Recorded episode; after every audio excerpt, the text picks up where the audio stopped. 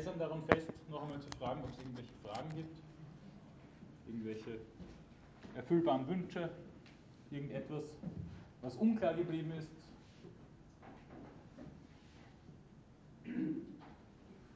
Bitte. Das ist ein nicht ethisches Handeln? Ob es ein nicht ethisches Handeln gibt? Also bei, jeder, bei jedem, also wenn ich mich jetzt zum Wort gemeldet habe, muss ich jetzt ein schlechtes Gewissen haben, weil ich den, den Vortrag der Vorlesung. Ich habe, ich, habe, ich habe gefragt, ob Sie Fragen haben. Also. Ja, ja, ich meine,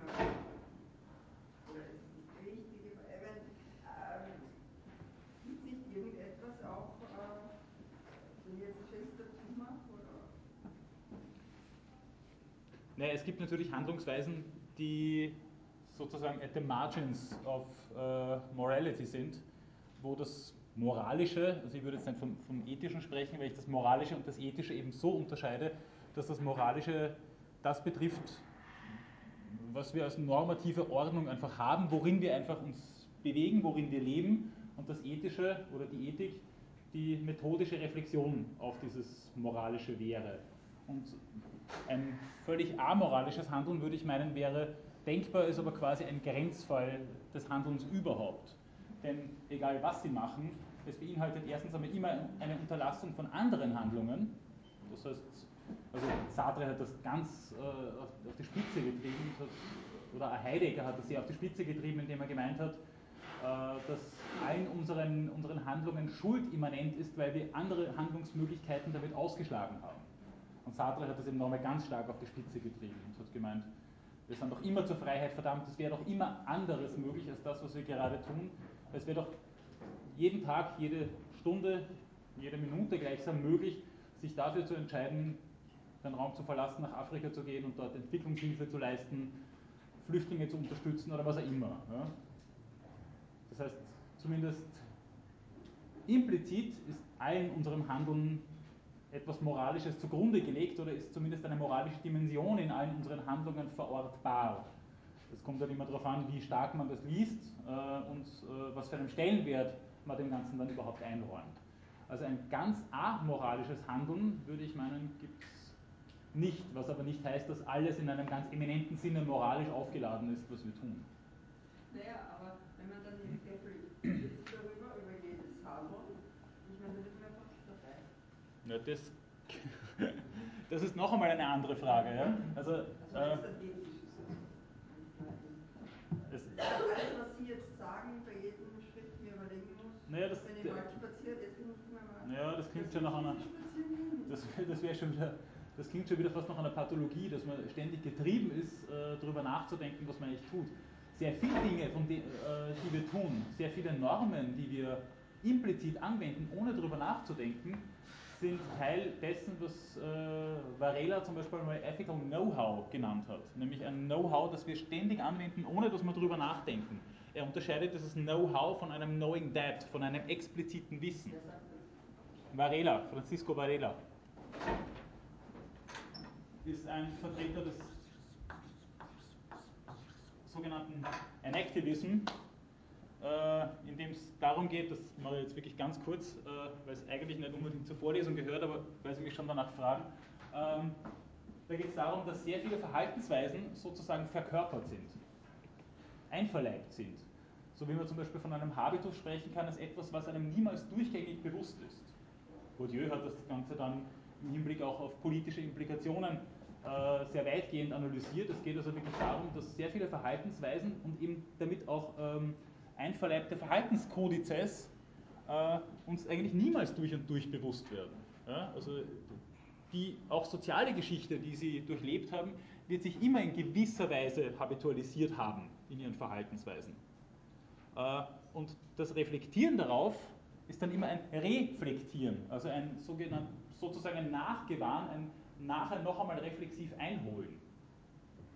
Und das ist etwas, was Sie natürlich in sehr vielen Situationen überhaupt nicht können. Sie sind ja oft von, von äh, unterschiedlichen Wahrnehmungsinhalten, von unterschiedlichen Situationen so eingenommen, dass das ja gar nicht möglich wäre. In jeder Situation dann sozusagen so eine ganze Kaskade an Urteilen durchzuspielen, bewusst durchzuspielen, weil unbewusst macht man das vielleicht sogar manchmal, aber bewusst durchzuspielen, um dann zu Entscheidungen zu kommen, um dann zu handeln. so funktioniert das Handeln nicht, so funktioniert allenfalls die akademische Ethik.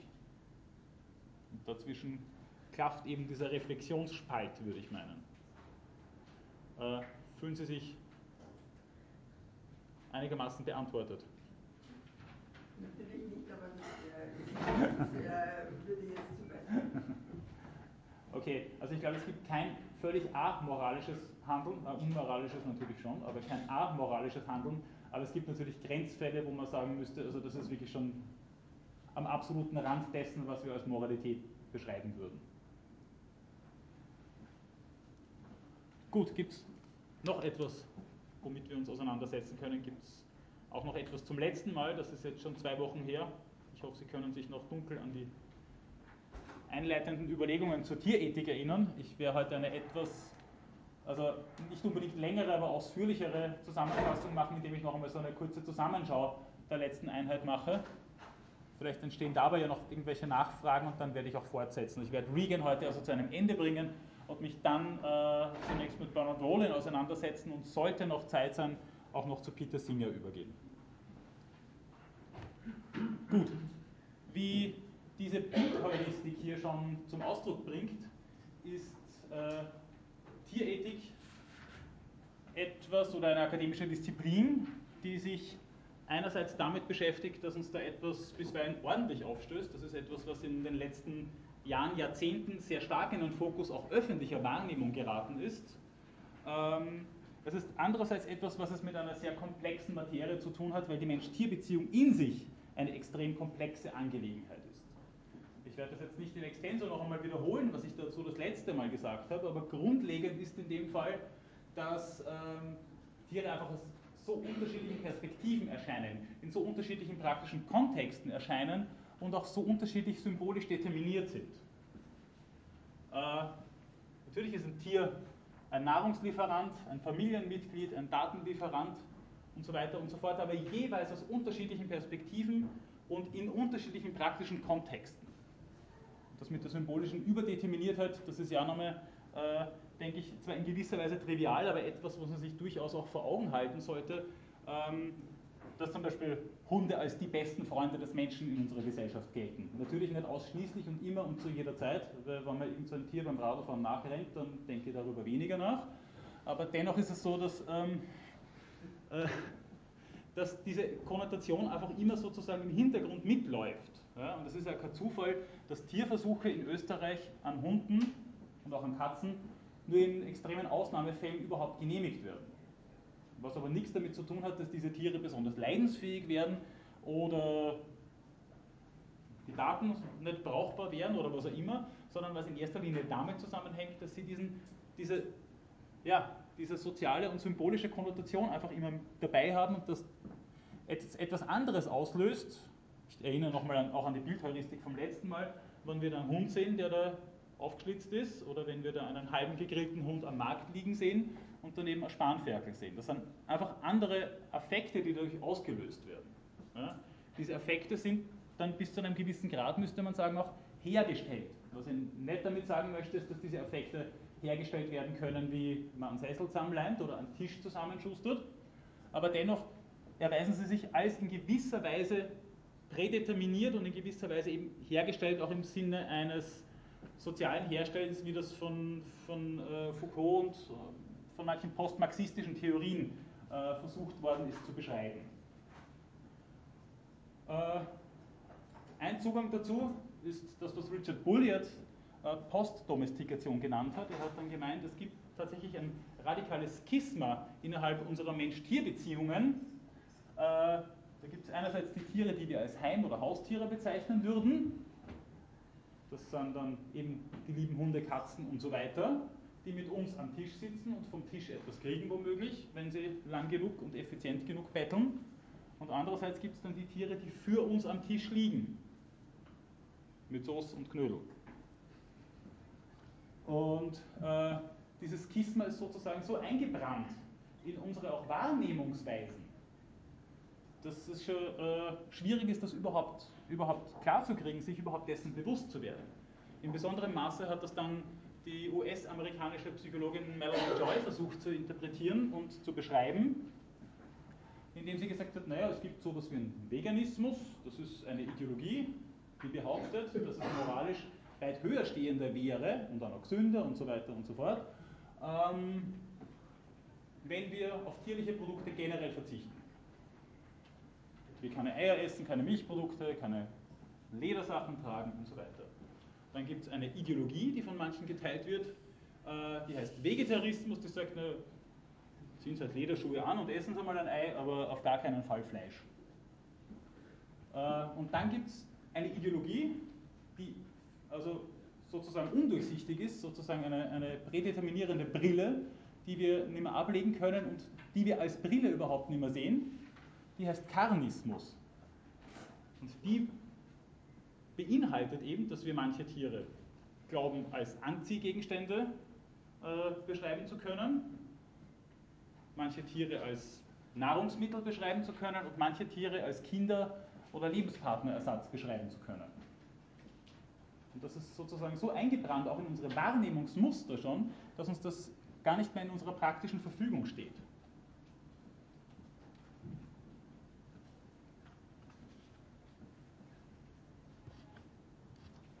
Dann ist allerdings die Frage, ob das überhaupt dann vor diesem Hintergrund äh, noch die Möglichkeit offen lässt, das Ganze in eine moralische und logische Konsistenz reinzukriegen. Nämlich, dass man da tatsächlich Parameter für eine ja, moralisch legitime, richtige Art und Weise des Umgangs mit Tieren überhaupt bekommen kann. Grundsätzlich ist es so, dass in unserer nicht nur Philosophiegeschichte, sondern dass in unserer Kulturgeschichte ein äh, durchaus radikales Schisma zwischen Tieren, zwischen Tieren untereinander und zwischen Menschen und Tieren besteht. Wir sagen, es gibt Menschenrechte, die sind unantastbar, es gibt sowas wie menschliche Würde, denken Sie nochmal an Kant und den zweiten kategorischen Imperativ. Das ist alles unantastbar. Davon radikal unterschieden ist das, ähm, was man vielleicht Tierschutz nennen könnte, was man in gewisser Weise auch Wohlwollen gegenüber Tieren ähm, als Wohlwollen gegenüber Tieren beschreiben könnte. Äh, denn unverbrüchliche Rechte haben diese ja in unserer Gesetzgebung und in unserer grundlegenden Wahrnehmung eigentlich nicht. Dass man Menschenrechte für Tiere irgendwo äh, instituiert, das ist die absolute Ausnahme. Das gibt es bisweilen für manche Tiere, vor allem für hochentwickelte Säugetiere, sprich Primaten oder Delfine. Sowas gibt es tatsächlich, aber grundlegend gibt es dieses radikale Schisma zwischen denen, die sozusagen einen Preis haben, wie Kant das beschreibt, die dann damit auch Eigentum sein können und dadurch auch ähm, in einer Eigentumsverfügung stehen können und dann gibt es die, die Würde haben. Und die sind unantastbar. Für Tiere gilt bekannt, nur der Vollständigkeit halber, dann nur das Verrohungsargument. Es besteht keine direkte Verpflichtung gegenüber Tieren, sondern nur eine indirekte. Um es zu reformulieren, es gibt eine direkte Pflicht gegen uns selbst, nicht an den Tieren zu verrohen. Darauf gehe ich jetzt nicht mehr im Detail ein, das habe ich das letzte Mal, denke ich, schon beschrieben. Damit ist aber die Frage, ob es tatsächlich eine moralische Diskontinuität zwischen dem Reich der Tiere und dem Menschen gibt,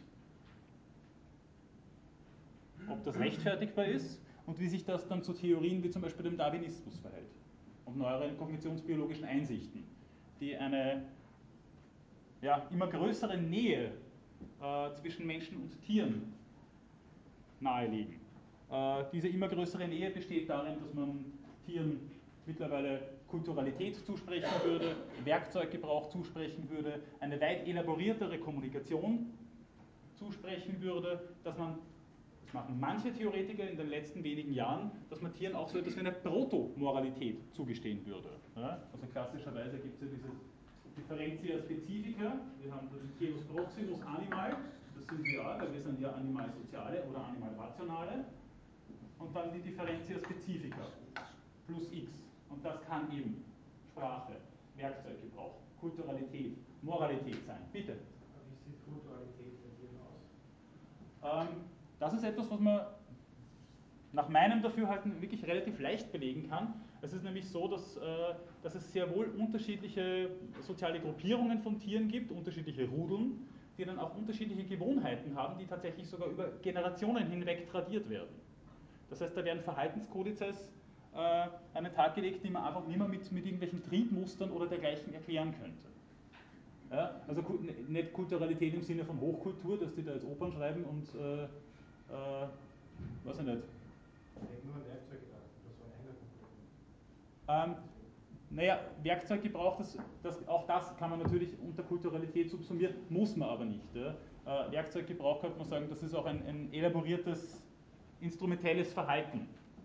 Kulturalität kann darüber hinausgehen. Da können Muster äh, drinnen sein, die, die ähm, jetzt äh, zur Art- und Individuumserhaltung eigentlich nichts mehr beitragen. Zumindest, ich meine, das sind halt immer Anthropomorphismen. Man, vielleicht checkt man das halt einfach nicht, was das für die Tiere tatsächlich bedeutet. Oder? Würde da ein konkretes Beispiel dazu einfallen? Äh, wozu jetzt zur, zur Kulturalität?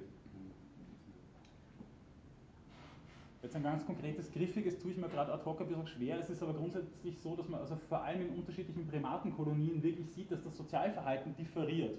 Dass es dort unterschiedliche, unterschiedliche Floskeln sozusagen auch gibt, in, bei Begrüßungsritualen, bei, bei äh, Ritualen, die die Rangordnung betreffen und so weiter. Also das ist relativ gut dokumentiert mittlerweile.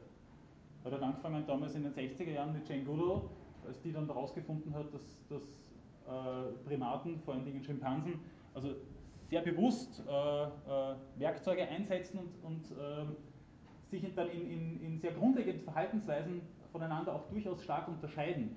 Ähm, also damit hat die eigentlich damals eine Revolution ausgelöst. Bis dahin war das eigentlich ziemlich, äh, wie man in Wien sagt, Agmade Wiesen, Eklor, wir sind die, die Werkzeuge gebrauchen können, während Tiere so etwas nicht tun. Mittlerweile weiß man, dass äh, selbst Vögel, also Keas, diese, diese, also diese neuseeländischen Bergpapageien, sind da ganz speziell äh, äh, von Interesse aufgrund ihrer Fähigkeiten, aber dass er Eichelheer und andere Vögel äh, Werkzeuge gebrauchen, und zwar intentional gebrauchen. Und ich meine, das kennt man mittlerweile eh, dass Krähen dann irgendwie Nüsse von weit oben runterschmeißen, warten, bis ein Auto drüber fährt. Das ist ja ein Planungsverhalten, das man Tieren vor wenigen Jahrzehnten nicht zugetraut hätte. Ja, bitte.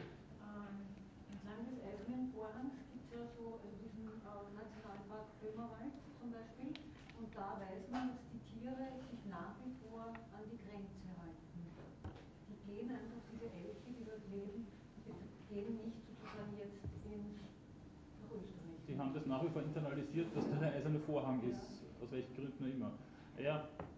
Von dem her wäre es, das ist jetzt doch. Ich meine, da könnte man auch sagen, das ist eine Art von Konditionierung. Da könnte man auch sagen, sozusagen, das da drüben kenne ich nicht, da gehe ich nicht hin, sicherheitshalber. Und auch die nächste Generation natürlich das ist aber schon wieder, das ist schon wieder ein bisschen interessanter, weil warum machen die da das nach? Ja, warum äh, exploratives Verhalten gibt es bei nahezu allen Tierarten. Äh, warum haben sie die da nie drüber getraut? Da könnte man schon wieder sagen, naja, die haben das sozusagen ansozialisiert und dann müsste man schon wieder sagen, was heißt Sozialisierung bei Tieren? Würde das nicht auch implizieren, dass es so etwas wie eine Kulturalität gibt? Ja, und das heißt zumindest eine rudimentäre Kulturalität.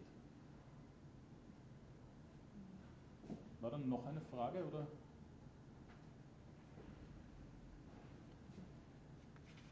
Gut, aber ich habe das letzte Mal die Slide, die habe ich jetzt dieses Mal nicht mehr mitgebracht, gezeigt äh, bezüglich dieses Extensionsmodells, das äh, McReynolds und andere bedient haben, auch Dagmar Fenner zum Beispiel, dass man immer versucht hat, äh, bei tierethischen und anderen umweltethischen Auseinandersetzungen äh, ein Set an Kriterien äh, zu suchen, zu finden, zu, zu äh, klassifizieren das sozusagen das ausmacht, was an Menschen das Berücksichtigungswürdige ist innerhalb der Moral. Also der Menschen ist halt dann, muss es die Vernunft, eine gewisse Verstandestätigkeit, äh, die wir uns auf die Fahnen schreiben können, ist es Leidensfähigkeit oder was auch immer.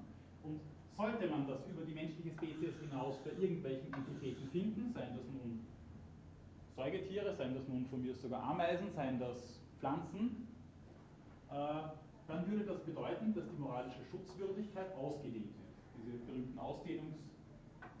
Ausdehnungsargumente. Und in dem Fall muss man dann auch sagen, also wenn man dieses X dann jeweils bei anderen äh, äh, Lebewesen findet, dann gibt es sozusagen auch einen gewissen Automatismus, wenn es um, zumindest wenn es um logische Konsistenz geht, dass man das dann auch ausdehnt. Die Frage ist, aber was bedeutet das? Ja? kann man dann so weit gehen, dass man dann diesen Würdebegriff, wie wir ihn von Kant her kennen, den wir beim Menschen zwar nicht immer fraglos, aber doch sehr weitläufig applizieren, dass wir das dann auch auf die Tiere übertragen können. Was das praktisch bedeuten würde, darüber habe ich das letzte Mal ohnehin schon Auskunft gegeben. Und ein Protagonist, der das tatsächlich versucht, zumindest für einige Tiere, ist eben Tom Regan, der sich selbst als einen deontologischen Tierethiker bezeichnen würde. Und dann ist es tatsächlich so, dass gewisse Verhaltensweisen, die wir als normal ansehen würden, zumindest bislang als normal ansehen würden, anfangen fragwürdig zu werden. Wie ich weiß, gibt es natürlich Leute, die beteuern, an die Rechte von Tieren zu glauben. Und damit sind wirklich unverbrüchliche Rechte gemeint. Und doch diese Ziele nicht anerkennen. Erkennen. Industrialisierte Landwirtschaft sei falsch, sagen sie, und verletze die Rechte der Tiere. Traditionelle Tierwirtschaft aber sei in Ordnung. Da müssen wir auch nochmal hinschauen, was das eigentlich bedeutet, denn äh, ich habe äh, mittlerweile auch einige Lehrveranstaltungen vor Veterinärmedizinstudentinnen und Studenten gehalten und da äh, gehen einfach ganz andere Assoziationen los. Das merkt man wahnsinnig stark, dass da das mit Bilderheuristiken zu arbeiten dort ganz andere Assoziationen weckt als in, in anderen Kontexten. Also wenn man dort traditionelle Landwirtschaft herzeigt, irgendwelche Idylle, die man sich halt so landläufig vorstellt, dann fangen die da zum Lachen an. Und wenn man dort industrialisierte, sozusagen industrialisierte Tierwirtschaft herzeigt, dann gehen sofort die Rechtfertigungsmuster los oder auch äh, einfach das ganz klare Statement, nee, das ist einfach viel gescheiter. Äh, auch für die Tiere viel gescheiter, das ist für unsere Gesundheit viel gescheiter. Also da, da gehen ganz andere Assoziationskaskaden los. Aber das jetzt nur kurz nebenbei. Ähm, Giftigkeitstest von Kosmetika an Tieren verletze deren Rechte, aber wichtige medizinische Forschung, zum Beispiel Krebsforschung, nicht. Ich glaubte immer diese Argumentation zu verstehen, aber jetzt unter den Voraussetzungen seiner Theorie nicht mehr.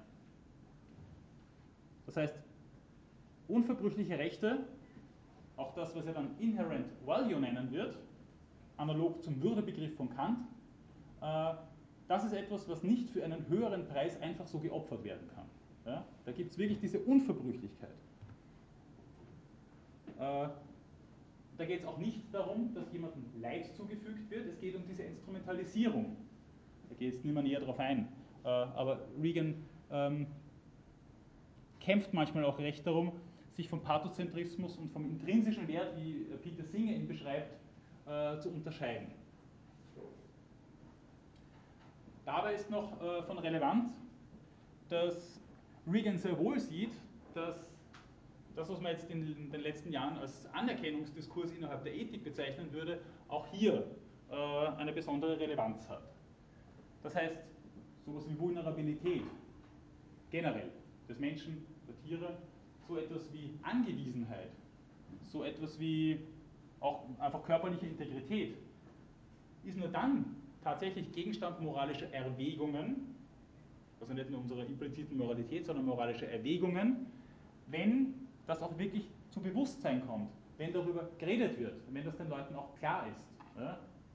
Das kann implizit vielleicht eh schon immer wieder eine Rolle spielen, aber, aber eine wirkliche Anerkennung dessen, ich referiere jetzt auf feministische Theorien, auf Judith Butler, auf Iris Marion Young und andere Autorinnen in erster Linie und auch manche Autoren, äh, die versucht haben, noch einmal klarzukriegen, also es geht nicht nur darum, dass wir die Kriterien haben oder die Parameter, sondern auch, dass es so etwas wie ein Aufmerksamkeitsrelief gibt innerhalb unserer Gesellschaft, dass diese Exklusion, also diese Inklusion, wollte ich sagen, auch wirklich äh, äh, bewerkstelligt, ja, auch praktisch dann bewerkstelligt. Und darum, sagt Regan, Schmerz und Tod, wie real sie auch sein mögen, sind kein Unrecht, wenn keiner sich der Sache der Tiere annimmt.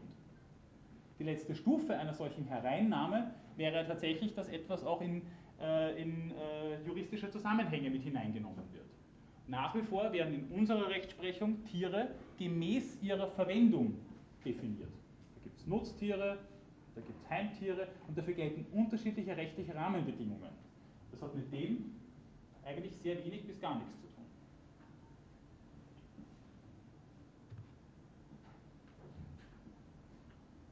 Ähm, auch darauf noch einmal ganz kurz zurückkommen, darüber haben wir uns das letzte Mal auch schon ein bisschen unterhalten. Ähm, was Regan nicht möchte, ist zu sagen, okay, da gibt es gewisse Fähigkeiten, die einem Individuum für eine gewisse Zeit zukommen, ab einer gewissen Reife und bevor dann ein gewisser Verfallsprozess eingesetzt hat. Äh, sprich, die kognitiven Fähigkeiten sich auf Zukünftiges beziehen zu können, äh, Selbstbewusstsein zu haben, wie Peter Singer das herausstreicht. Ähm, aber davon möchte er sich unterscheiden.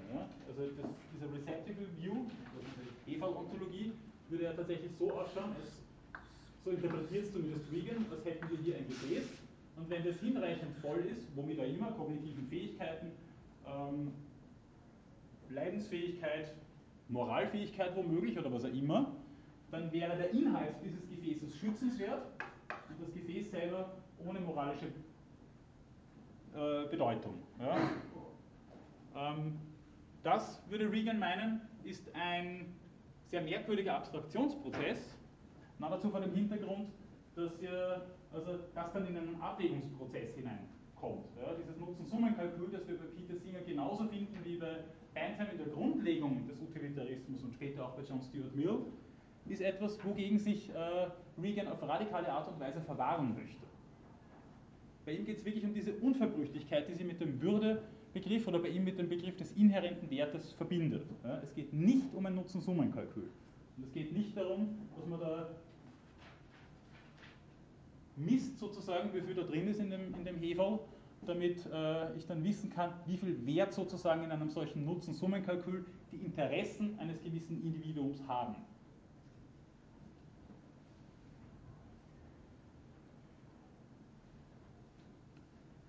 Unabhängig von Talent, Intelligenz, Reichtum, Alter, Gesundheit, Geschlecht, Rasse, Spezieszugehörigkeit oder vielleicht eben auch Entwicklungsgrad, ich werde es dann gleich noch einmal ein bisschen widerrufen, so wie Regan das eben auch tut, äh, müsste es dann so etwas geben wie diesen inhärenten Wert.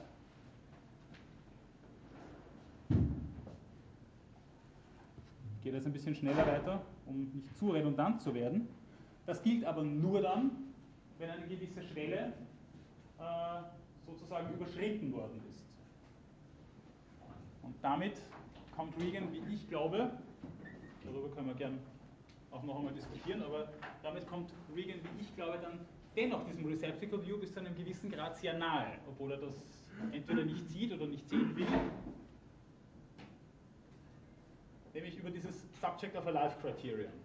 Die wirklich entscheidende, die grundlegende Gemeinsamkeit, noch einmal Gemeinsamkeit zwischen uns und ihnen, ist schlicht die, jeder von uns ist das empfindende Subjekt eines Lebens, experiencing subject of a life, eine bewusste Kreatur, mit einem individuellen Wohl, das für uns von Bedeutung ist, unabhängig davon, wie nützlich wir für andere sein mögen. Also Instrumentalisierungsverbot sozusagen auf subtile Art und Weise in diese Formulierung hineingewebt. Wir wollen und bevorzugen Dinge, glauben und fühlen Dinge, erinnern uns an und erwarten Dinge. Aber das ist die diachrone Identität, würde ich sagen, die wir bei John Locke schon im Personenbegriff finden. Und da dasselbe für Tiere gilt, die uns etwas angehen, die, die wir essen und fangen zum Beispiel, müssen auch sie als empfindende Subjekte eines Lebens mit einem eigenen, mit eigenem inhärenten Wert angesehen werden. Dabei ist eine Gradualisierung dieses inhärenten Werts in einem Nutzen-Summen-Kalkül, wie wir das bei einigen Utilitaristinnen und Utilitaristen finden, nicht vorgesehen. Ein absoluter Wert ist ein absoluter Wert ist ein absoluter Wert, wenn diese Schwelle sozusagen übersprungen worden ist. Äh, und in einem also aus biologischer Sicht sowieso, aber auch aus moralphilosophischer Sicht merkwürdigen Gestus, sagt Regan dann, also das gelte zumindest für alle Säugetiere, die ein Jahr alt sind. Also das ist empirisch überhaupt nicht haltbar. Äh, erstens einmal weiß man, dass diese, diese Skala Nature mit einer sozusagen linearen Stufenfolge der Tiere so nicht existiert. Man weiß zum Beispiel, dass die nächsten Verwandten der Muscheln, nämlich die Oktopusse, ein äh, Problemlösungs- und Intelligenzverhalten an den Tag legen, dass das äh, mancher höher entwickelter Wirbeltiere äh, nicht nur ähnlich ist, sondern das bei weitem noch übertrifft. Nur haben diese Tiere keine Kulturalität, sie lernen nicht voneinander, weil sie Einzelgänger sind. Ansonsten, das sind natürlich Gedankenexperimente, nimmt man an, dass die vielen Säugetieren mittlerweile schon ähnlich wären. Hätten sie so etwas wie Sozialität und Kulturalität, aber das ist jetzt nur nebenbei. Also haltbar ist das aus empirischer Sicht zumindest nicht. Ja? Aber man muss ja nicht den empirischen Gehalt jetzt allein beurteilen, sondern es geht darum, was dieser Gedanke mal grundlegend austragen würde. Und grundlegend würde austragen, dass eine gewisse kognitive Ausstattung dafür äh, hinreichend wäre, dass da jemand nicht nur ein Interesse hat, das für eins zählt, sondern dass jemand tatsächlich absolute Schutzwürdigkeit genießen müsste. Und das würde zum Beispiel auch auf Säugetiere zutreffen, zum Beispiel Schweine und Kühe. Das würde auch auf Hühner zutreffen. Und was Ihnen sonst noch für Tiere einfallen, die man bei uns landläufig so isst. Dabei geht es nicht nur, ähm, ich überspringe das ganz kurz, dabei geht es nicht nur ums Essen, sondern es geht tatsächlich auch um andere Formen der Tierhaltung. Ja, es geht auch nicht nur um die Instrumentalisierung als Vorkoster oder Medikamententester. Äh, Kosmetika dürfen mittlerweile bei uns auch nicht mehr getestet werden. Kann man implizit dann doch wieder machen, indem man halt den Wirkstoff dann extrahiert und dann so tut, als wäre es kein Medikamententest. Aber äh, sei es drum, Regan wäre sogar dafür, dass Heimtierhaltung abgeschafft wird, weil kein Tier sich jemals entschieden hat, Kinderersatz oder Lebenspartnerersatz zu werden. Das hat niemand den Chihuahua gefragt.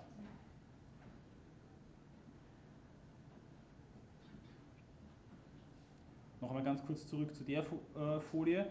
Dabei ist noch einmal interessant, dass Regan sich ganz klar dazu bekennt, dass alle anderen Entitäten, auch Pflanzen zum Beispiel, äh, bei ihm gar keine Rolle spielen. Die kann er in seiner Theorie nicht brauchen, sozusagen. Gibt er auch offen zu. Das ist ein bisschen so wie beim John Rawls, der sagt, in meiner Theorie kann ich Tiere, natürliche Entitäten und selbst schwerbehinderte Menschen nicht brauchen. Das heißt nicht, dass man sie nicht berücksichtigen soll, aber innerhalb dieser Gerechtigkeitstheorie von John Rawls und vieler anderer kontraktualistischer, aber auch deontologischer Theorien ist das so, dass die Voraussetzung immer Reziprozität ist. Bekannt ist es also, ja? bekannt ist es so, dass es die Autonomie ist, also die Fähigkeit, sich selbst das Sittengesetz zu geben, die aus einem Menschen ein Wesen von Würde machen. Das kann auch potenziell sein, so lesen die allermeisten Kant. In seiner Rechtslehre in der Metaphysik der Sitten ist das mit der Reziprozität ähnlich, nur klingt es dort noch ein bisschen merkwürdiger. Er sagt, da gibt es passive und aktive Bürger. Und passive Bürger haben eben nur vorpolitische Rechte. Und das mit den passiven Bürgern, das käme aus der Geschichte ja ohnehin immer wieder. Und nicht nur aus der Geschichte, sondern auch aus der Gegenwart. Also, dass das Frauenwahlrecht keine Errungenschaft der frühen Neuzeit ist, wissen wir ohnehin, äh, dass es Menschen gibt, die besachwaltert werden, auch zeitgenössisch, wissen wir auch. Ob das jetzt jeweils begründet ist oder nicht, das lasse ich jetzt mal dahingestellt. Ich bin ja nicht dafür, dass man, dass man da das Kind gleich mit dem Bade ausschüttet, aber es ist zumindest zu bedenken, dass es hier einen Selektivitätsanspruch über Reziprozität gibt. Ja, und das hat er auch, aber halt sozusagen weiter draußen. Entschuldigung? Ja? Inhärenter Wert ist das gleiche wie Eigenwert? Äh, ja, ja, inhärenter Wert ähm, ist eigentlich der Idee nach dasselbe wie Würde, möchte ich mal sagen, bekannt. Eben diese Unantastbarkeit. Bitte. Und der Regan einen Gegenvorschlag, was an diese Haustiere machen würde, weil in der Natur wird es ja höchstwahrscheinlich auch nicht in so viel. Tierzucht sollte ein Auslaufmodell sein. Wir sollten so lange es noch äh, gezüchtete Tiere, Heimtiere gibt, für die ordentlich sorgen. Er selber hat auch einen Hund aus dem Tierheim. Äh, aber sobald die dann ausgestorben sind, sozusagen, hat sich der Fall auch erledigt. Dann gibt es auch nur mehr Wildtiere. Also man soll die jetzt nicht beseitigen, da würde seine eigene Theorie ein bisschen unterwandern. Äh, aber wir sollten aufhören, Tiere für unsere Zwecke und nach, unseren, nach unserer Fasson äh, zu instrumentalisieren. Eben auch Heimtiere. Wer hat nur zum Beispiel kommen, dass Zucht zum Beispiel moralisch auch nicht immer so easy ist. Bitte. Aber ähm, Wildtiere sind ja auch gehalten. Also ich denke jetzt an die Rehe.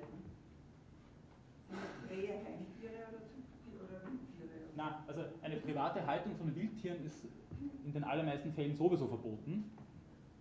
Äh, und in dem Fall, das ist, das ist halt alles so ein bisschen eine schwierige Geschichte. Wiederkommt. Ne? Äh. Ja, gut, das ist. Ähm, ja, das ist halt dann also ein bisschen ein, ein, ein, Zwischenstatus, wenn man, dann, wenn man dann sagt, es gibt also so etwas wie Forstpflege oder eben dann, dann ein, einen Hegeauftrag von, von äh, Jägern.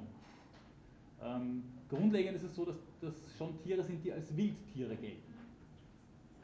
Da kann nicht einfach jeder dann sagen, na gut, wenn es mir jetzt freut, dann nehmen wir mal so ein Kitzlein mit nach Hause, stellt es mir in den Garten und streichelt es. Also das ist verboten. Ja. Uh, Regan würde aber auch sagen, dass mit der Jagd sollte man tunlichst schnell einmal unterlassen. Da müssten wir aber auch wieder zu diskutieren darüber beginnen, wie, ähm, wie das dann mit den Ökosystemen ausschauen würde und wie viele Ökosysteme es gibt, die eigentlich vom Eingreifen des Menschen mittlerweile abhängig sind. Und je nachdem, welche äh, Bäume man pflanzt, äh, kommen die und die äh, äh Vögel und man kann, äh, ich habe ja, Blumensamen zu Hause, die Schmetterlinge anlocken, meine, das kann man alles steuern. Ja, also ich finde sehr viele Dinge innerhalb der Tierethik sehr spannend, aber ich finde es einfach manchmal frappierend, was für ein enger Fokus sie mit Tierethik manchmal verbindet. Denn also wie man an dem Zitat hier auch sieht, äh, Felsen und Flüsse und Bäume und Gletscher, Ökosysteme, Arten, nämlich ganze, ganze Arten, ich habe ja schon gesagt, ja, also so eine Art, der tut das nicht weh, die wird nicht instrumentalisiert, wenn sie ausstirbt. Eine Art ist das wurscht, weil eine Art sowieso nur ein Überbegriff ist und sonst nichts. Ja. Äh, das kommt alles nicht in den Fokus rein. Umweltschutz kommt nicht in den Fokus rein. Ja. Eine, Tierethik, eine Tierethik, die sich auf Individuen konzentriert, kriegt nicht in den Blick, dass man schätzt momentan 33 Vogelarten durch Hauskatzen ausgerottet worden sind. Wie, wie, soll, wie soll man das in den Blick kriegen, wenn es darum geht, dass ein Individuum schutzwürdig ist oder eben nicht schutzwürdig ist?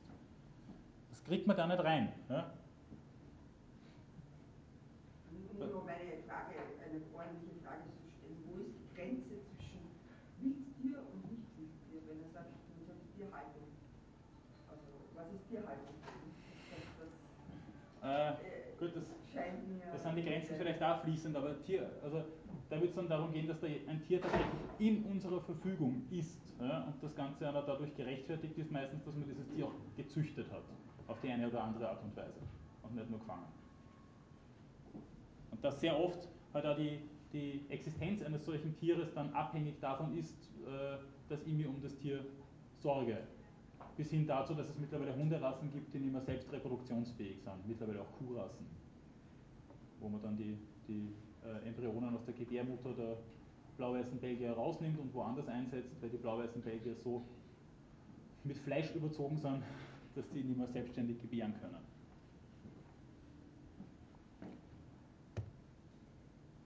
So, von diesen wunderschönen Bildern ein bisschen weiter noch.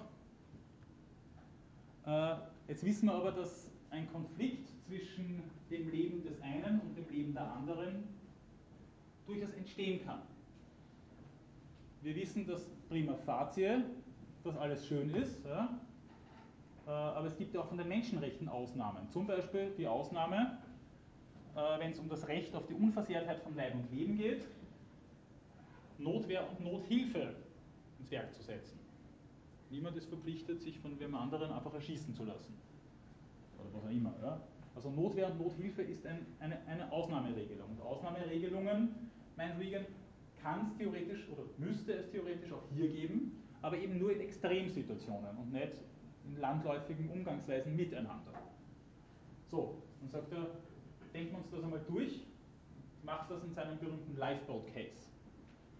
Stellen Sie sich vor, fünf Personen, eine davon ist ein Hund, fünf Personen sitzen in einem Rettungsboot und es ist völlig klar, dass dieses Rettungsboot nur für vier nicht nur zugelassen ist, sondern ein Fünfter würde dieses Boot zum Kentern äh, bringen und alle würden ertrinken jämmerlich.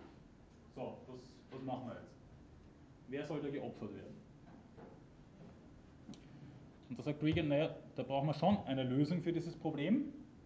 Da bei einem Hund, wie wir annehmen dürfen, die Qualität der Interessens- und Bedürfnisbefriedigung geringer ist, also eine Art qualifizierter Hedonismus könnte man sagen, äh, ist es in dem Fall auch wirklich der Hund, der über Bord gehen darf, muss. Anders würde die Sache natürlich aussehen, wenn einer dieser Menschen, die auf dem Boot auch noch sind, ein Wachkomatöser wäre. Heikler wird es, das Ganze nochmal auf den Punkt zu bringen, wenn wir sagen, na, wir haben da jetzt einen schwerer geistig behinderten Menschen, bei dem wir vielleicht auch davon ausgehen müssen, dass bei diesen Menschen die Bedürfnis- und Interessensbefriedigung geringer ist als bei einem Hund, der vielleicht der Border Collie ist, der wahnsinnig hohe kognitive Fähigkeiten hat. Und dann ist tatsächlich die Frage, machen wir das? Und wenn wir das machen, wie schaut es dann mit der sozialen und vielleicht der juristischen Approbation aus? Also sollten Sie jemals in die Gelegenheit kommen, ich wünsche es niemanden, aber sollten Sie jemals in die Gelegenheit kommen, die Wahrscheinlichkeit ist ja auch nicht wahnsinnig hoch, aber sollte das eben so sein und Sie machen das, dann wünsche ich Ihnen viel Spaß äh, bei einer Verteidigung vor Gericht. Aber logisch konsistent ist es allemal, das muss man halt auch sagen. Ja? So, ich würde es jetzt mit meiner Darstellung von Regan belassen und äh, mit äh, Rollin weiter fortfahren. Gibt es dazu noch irgendwelche Fragen? Etwas, was Regan betrifft, was Sie immer schon mal fragen wollten? Oder was jetzt unklar geblieben ist? Bitte. Habe ich das richtig verstanden, dass er quasi alles, äh, was noch nicht ein Jahr alt ist, äh, komplett rausnimmt? Das, Weil damit macht man, also hat er explizit so nicht gesagt, aber er hat gesagt, also wir können davon ausgehen, dass das bei allen äh, Säugetieren mit einem Jahr erfüllt ist, dieses Subjekt eines Lebenskriterium. Damit deklariert er sich da nicht so ganz eindeutig. Ich, da müsste ich jetzt nochmal nachlesen, ob er das irgendwo nochmal expliziter macht, aber ich bin mir ziemlich sicher, dass nein. Also es ist eher so, dass er versucht, hier diesen Schwellenwert klarzukriegen und damit nicht sagt, so 364 Tage passt schon erstmal. Ja? Also das würde ja, ich also nicht das sagen. ganze, das ganze Geflügel, das wird ja niemals ein Jahr alt. Also das wird ja schon mal komplett rausfallen. Vielen Dank für den Hinweis, ja genau. Also die man, männliche Küken werden sowieso zu, weiß ich nicht, 90 Prozent am ersten Tag geschreddert oder vergast. Rechtlich äh, konform. Rechtskonform ist das, ja. ja. Weil das eine, eine vermeintlich oder wirklich leidfreie Tötung ist. Ja, und Masthändeln, ja, also so um einen Monat herum halt. Also diese Masthybride, die werden dann sowieso vorn mit so viel Brustfleisch ausgestattet, dass die eh dann nach vorn überkippen und nicht mehr gehen können und dann werden sowieso, also ich kenne jemanden, der hat mal versucht, die länger am Leben zu lassen, musste dann alle notschlachten nach 33 Tagen. Weil halt die Züchtungen so funktionieren. Ja. Das ist aber jetzt eine schöne Rutsche zu Bernard Rowling, auch einem zeitgenössischen Tierethiker, der sich nämlich mit solchen Dingen auch so ein bisschen auseinandergesetzt hat. Ähm, und der hat ähm, einige äh, theoretische Grundlinien in seinen Büchern äh, erarbeitet, mit denen ich mich jetzt nicht mit allen gleich äh, intensiv auseinandersetzen werde.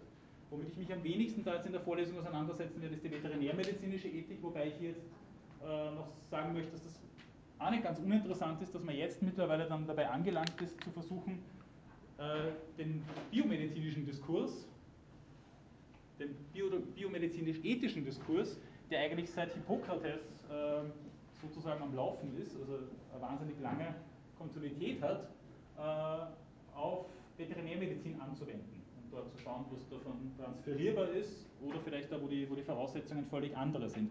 Auch das etwas, was, das ist jetzt gerade im Entstehen. Also ich war jetzt vorige Woche in Utrecht auf einer Konferenz zur veterinärmedizinischen Ethik, das war die vierte, fünfte ihrer Art überhaupt. Ja. Aber das ist jetzt gerade so richtig am, am Entstehen. Ähm,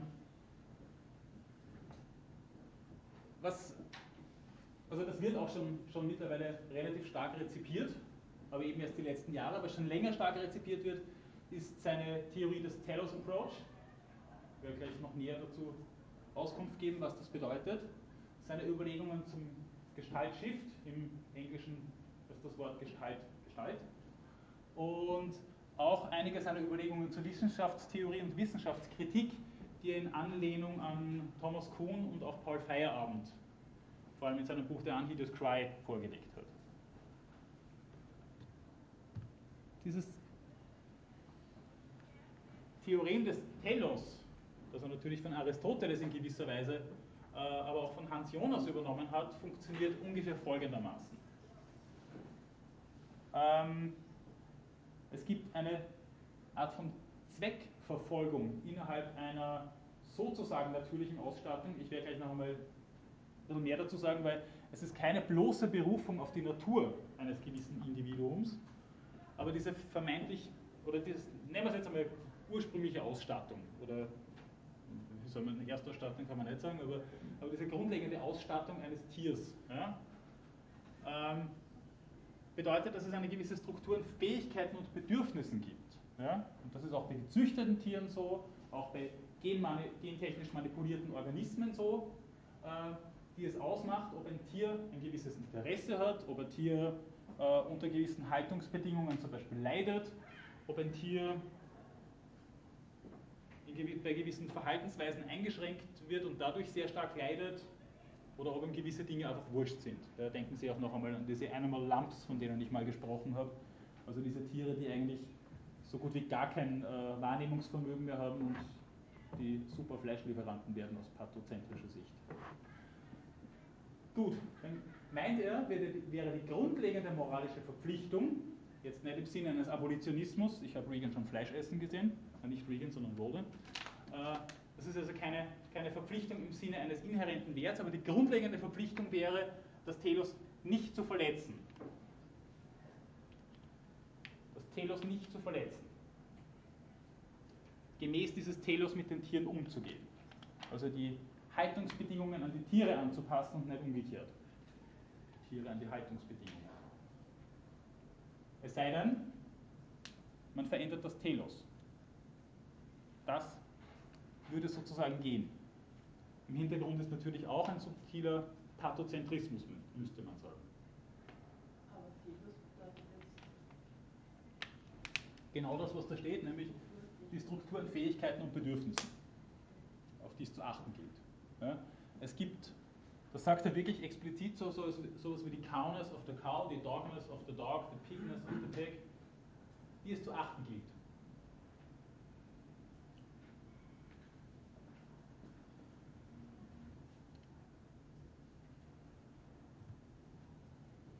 Um es in seinen eigenen Worten nochmal zu reproduzieren. Das Buch heißt frappierenderweise The Frankenstein Syndrome. Telos is a set of needs and interests which are genetically based and environmentally expressed, and which collectively constitute or define the form of life or way of living by that animal, and whose fulfillment or thwarting matter for the animal.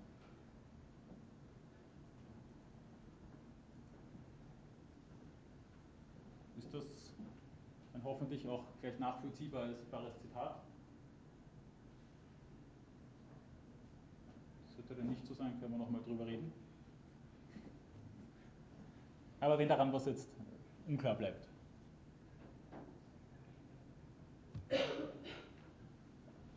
Und dann sagt er aber auch, if we alter the, the telos in such a way that different things matter to the animal, or in such a way that is irrelevant to the animal, we have not violated a maxim to respect the telos. Ja, also wenn wir da was dran verändern an dieser genetischen Ausstattung, sei es durch Zucht, sei es durch gentechnische Eingriffe, hat man dieses äh, Prinzip des Respekts vor dem Telos nicht verletzt.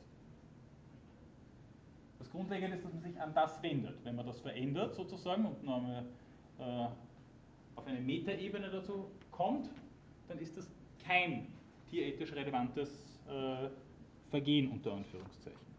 Aber wäre das dann nicht das Gleiche, dass ähm, also Tiere anpassen an die Haltungsbedingungen? Äh, kann man dann schon machen, ja. sollte man vielleicht sogar, aber unter der Voraussetzung, äh, dass man jetzt lebende Tiere enthornt, ihnen die Schnäbel kürzt, Schwänze kopiert. Aber er hätte jetzt nichts dagegen, sich Ferkelkastration, was auch immer. Bitte? Er hätte jetzt in dem Sinn nichts dagegen, Tiere genetisch so zu verändern, dass sie. Durch, ja, durch Zucht oder durch gentechnische Eingriffe könnte man Tiere so verändern, dass sie unter gewissen Haltungsbedingungen eben nicht mehr oder nur mehr sehr eingeschränkt bleiben. Das wäre eben keine Violation of the Taylor's Principle. Das ist der Punkt, ja, so wo man dann äh, sagen müsste, vielleicht ist er sogar der radikalere Vertreter eines Pathozentrismus, indem er sagt, in erster Linie geht es doch darum, dass es den Tieren nicht schlecht geht. Unter welchen Bedingungen das der Fall ist, ist er dann irgendwie auch wieder wurscht. Ja. Äh, oder noch einmal mit den Worten von Jeremy Bantam, uh, quantity of pleasure being equal, equal. Pushpin is as good as poetry. Ob es jemandem jetzt darum geht, dass er gern kegeln geht oder ob er Gedichte schreibt, ob es jetzt, weiß ich nicht, uh, Marcel Proust oder der berühmte Rapid Charlie ist, ist ja auch wurscht. Oder? Hauptsache es geht darum, dass die Leute auf ihre Quantity of Pleasure kommen. Und in dem Sinn könnte man auch sagen, okay, wenn es den Tieren dann eh gut geht, aber die halt einfach nichts mehr sehen und, und äh, nur mein eingeschränktes Verhaltensrepertoire haben, ich karikiere es jetzt natürlich, aber es ist eine Zuspitzung. Ja? Ähm, ähm, also wenn es dann darum geht, den Tieren halt in ihrem Horizont die Dinge zu ermöglichen, die für sie wichtig sind, und dieser Horizont halt dann kleiner ist, dann ist damit ja kein Schaden verursacht. Das wäre die Logik dahinter. Ja?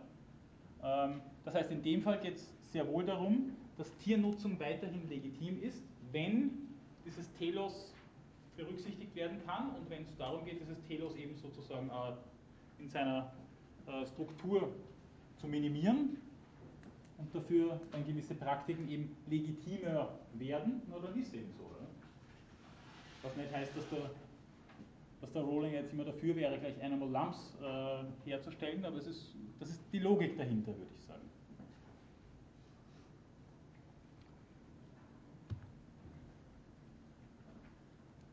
Kleine Fußnote dazu. Äh, ähnliche Überlegungen gibt es von Bad Rutgers und Robert Heger, die mit ihrem Konzept des, der Integrity äh, sich dann eben nicht bloß auf diese genetische Grundausstattung konzentrieren, aber doch auch meinen, es gäbe so etwas wie eine grundlegende leibliche Integrität, müsste man vielleicht sagen, die es zu respektieren gilt. Ja? Und dann sagen sie, naja, es geht halt um die Ganzheit und Intaktheit, der Wholeness and Completeness, der Balance in Species Specificity und die Capacity to independently maintain itself. Was dann eben schon auch einschließen würde, dass man zum Beispiel normales Nestbauverhalten diesen Tieren ermöglicht. Was jetzt bei Massenschweinehaltung zum Beispiel überhaupt nicht äh, äh eine Nononet-Geschichte ist, sondern äh, ja, diese berühmte Debatte mit den, mit den äh, sogenannten Ferkelschutzbuchten, die kennt man wahrscheinlich eh, oder? Oder wem ist das jetzt gar nicht geläufig, diese Kastenstände nennt man sie auch. Ja. Äh, da wird das natürliche, unter Anführungszeichen, Nestbauverhalten von Schweinen gerade unterminiert mit der Begründung, dass äh, es zu Erdrückungsverlusten kommt. Ja, also wenn ein größerer Wurf von einer Muttersau stattfindet innerhalb einer, einer Massentierhaltung oder einer größeren Tierhaltung, dann passiert es immer wieder, dass die Ferkel erdrückt werden. Äh, also nicht alle, sondern ein, zwei, aber das passiert, das sind sogenannte Erdrückungsverluste, so redet man halt dann auch drüber. Dann merkt man halt, auch, was für ein Sprachgebrauch da dahinter steckt. Äh, um das zu verhindern, aber auch um äh, Platz zu sparen, das muss man halt auch dazu sagen, ist es so, dass die Muttersauen dann in so einen Kobel reinkommen. Links und rechts ist das offen, dass die Ferkel da trinken können.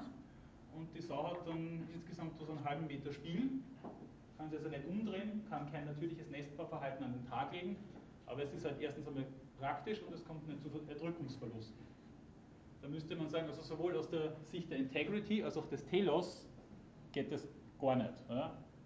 Das ist etwas, was sich in den 50er, 60er Jahren einfach dann irgendwann mal etabliert hat. Aus Effizienzsteigerungsgründen auch. Da muss man halt auch sagen, da, die Tierhalter, die dann eher Symptomträger sind, als die bösen Ausbuben, sondern einfach sehen, was für Wertentscheidungen da dahinter stecken und warum das überhaupt entstanden ist als legitime Haltungspraxis. Äh, momentan ist es so, dass es bis 2033 noch eine Frist gibt, bis das abgeschafft werden muss in Österreich. Das hat eine ziemlich lange Frist da.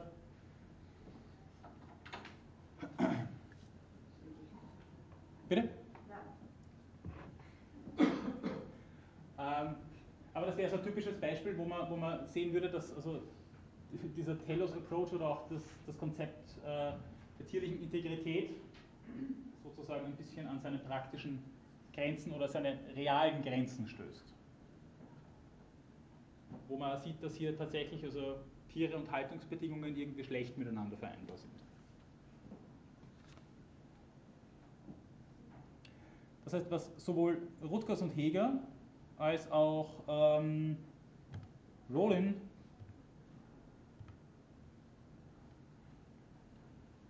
hintanhalten wollen, also die beziehen sich ja in erster Linie, aber nicht nur, auf äh, Nutztierhaltung, kommt dann gleich zu Heimtierhaltung auch noch in dem Zusammenhang, dass äh, dieses Optimieren in den Haltungsbedingungen, aber auch in, in, der, in der Zucht, wenn es nicht dazu führt, dass das Telos sich ändert, sondern dass die Tiere halt auch unter, unter den Zuchtvoraussetzungen leiden. Das ist ja wieder was anderes.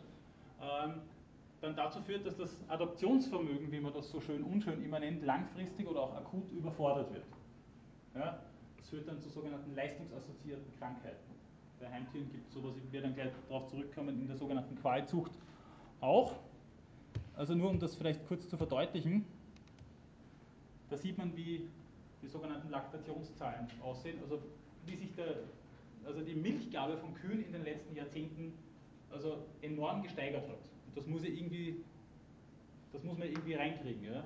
Also diese Tiere haben mittlerweile einen, einen Metabolismus, das heißt einen Stoffwechsel, der dazu führt, dass die eh quasi schon nichts anderes mehr können, als den ganzen Tag Kraftfutter fressen. Damit, damit die das umsetzen können, dass das überhaupt funktioniert. Aber der Metabolismus schaut halt einfach von sich aus sozusagen schon so aus, dass die auf Fressen Milch geben und, und Ausscheiden so ein bisschen reduziert werden. Äh, da sieht man, dass halt so, so äh, klassische, also man misst Milch dann nicht in Litern, sondern in Kilo. Das ist eben nur ein Beispiel jetzt gerade, dass sich so eine durchschnittliche Laktationsleistung und ähnliche Zahlen gibt es übrigens auch für Österreich, das ist nur so schon anschaulich von der Tabelle, Tabelle her, dass sich die Laktationsleistung also pro Laktationsphase, also pro ein Kalb kriegen, um einiges erhöht hat, dass die Laktationszahl sich sehr stark reduziert hat. Äh, können Sie sich vorstellen, was das heißt? Dass die Kühe halt sehr schnell wieder aus dem Prozess äh, der Milchgewinnung ausgeschieden werden und das heißt natürlich, dass sie meistens nicht auf den Gnadenhof kommen. Also dass die durchschnittliche Abkalbungszahl sich bei 2,5 mittlerweile da eingependelt hat in der Statistik und dass die Lebensleistung äh, zwar annähernd gleich geblieben ist, aber wesentlich kürzer ist. Der Zeitraum, in dem diese Lebensleistung stattfindet.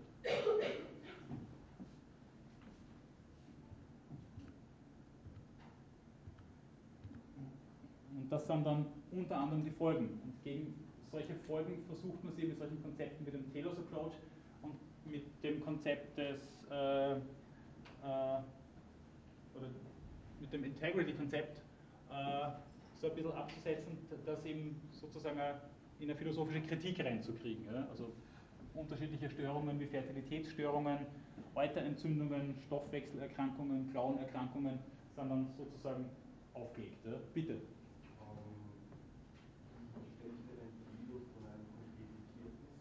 Bitte?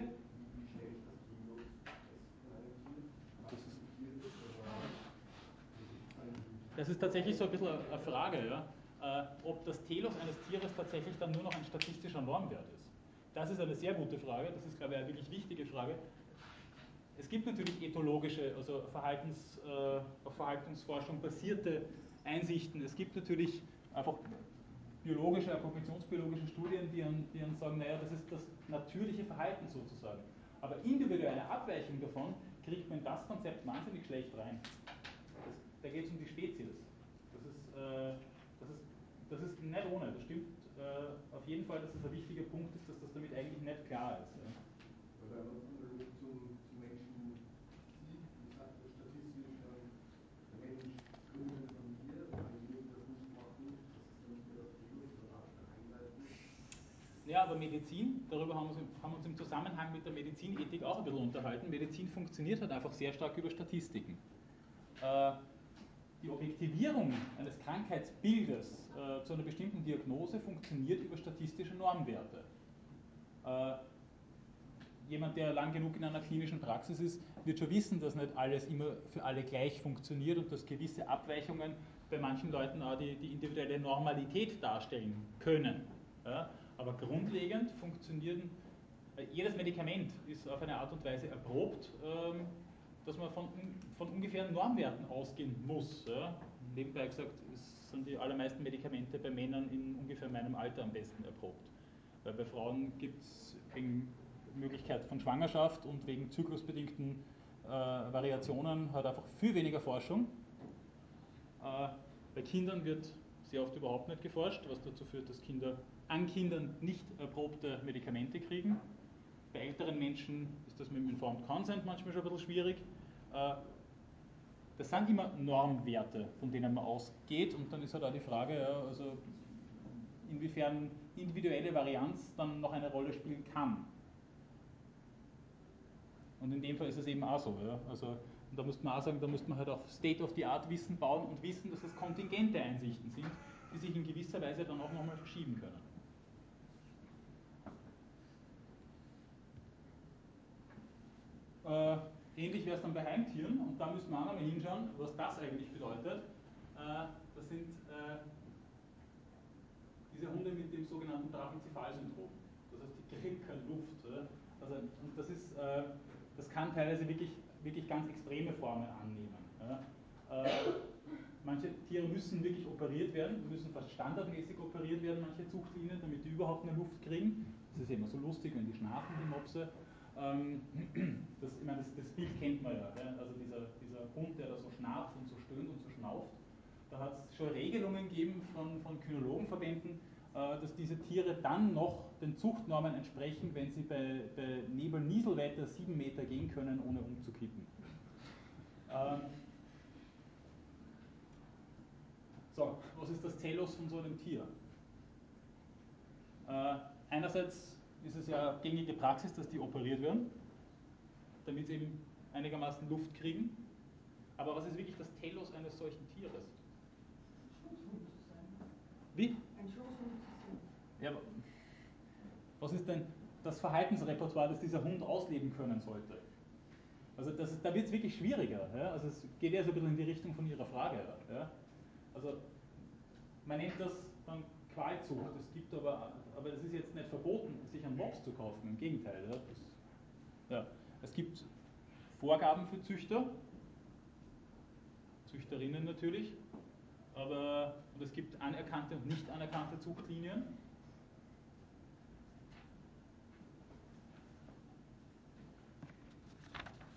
Aber es ist dann tatsächlich nicht so leicht, äh, sich dann darüber klar zu werden, was das eigentlich dann bedeutet. Oder welches Leiden sozusagen, oder vielleicht leiden die ja gar nicht so, wie wir glauben, unter ihrem Schnaufen. Aber was ist das Verhaltensrepertoire, auf das wir da Rücksicht nehmen sollten? Das wird wahrscheinlich nicht dasselbe sein wie beim Windhund, nehme ich mal stark an. Aber dennoch, also das ist etwas, was man dann sozusagen einen Blick kriegt. Was nicht heißt, dass Rollin, Rollin hat sich auch viel mit Qualzucht auseinandergesetzt. Äh, möchte ich ihm jetzt auch nicht unterstellen, aber das ist etwas, was man da recht, recht schwer in den Griff kriegt. Das zweite Theorem, mit dem ich mich jetzt noch ein bisschen auseinandersetzen möchte, nach dem Telos Approach, ist der sogenannte Gestaltshift. So nennt er das. Und Gestaltwechsel ist etwas, was äh, ja, aus der Gestaltpsychologie, aus der Gestalttheorie der 20er, 30er Jahre Deutschland und dann haben diese Protagonisten wie Goldstein oder Gelb, wie die Namen einem wahrscheinlich eh schon nahelegen, äh, ihre Tätigkeit aus Deutschland raus verlagern müssen. Und Melopontie zum Beispiel hat sich auf die, auf die äh, wahnsinnig viel bezogen.